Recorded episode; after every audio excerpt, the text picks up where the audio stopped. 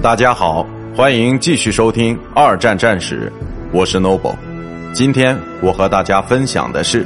1939到1941年大西洋战争之德国的威胁。1939年，德国的海军还处于准备不足的状态，只有几艘威力强大的水面舰艇和一小支潜艇部队。从1941年春天开始，德国游艇的战斗力才有了巨大的提升。在战争开始的前一两年之中，德国三分之一的鱼雷都没有顺利的爆炸，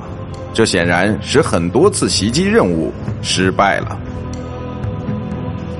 在吸取第一次世界大战经验教训的基础上，英国早已设计了一种护航制度来保护商人。但在刚开始的时候，并没有多少艘护航的舰船，并且只是在不列颠群岛几百千米的航程范围内执行护航任务。虽然这些护航舰确实配有潜艇探测器来探测水中潜伏的潜艇，但在刚开始，并没有专门用来实现护航保护目的的雷达或其他有效策略。英国有几架飞机是专门用来执行海上任务的，一直到战争爆发后很多个月后，这些飞机依然没有配备雷达设备，从而无法在海面上发现任何一艘潜艇，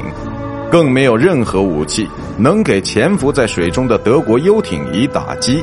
因此，德国水师与游艇力量一直到1940年6月均大获全胜。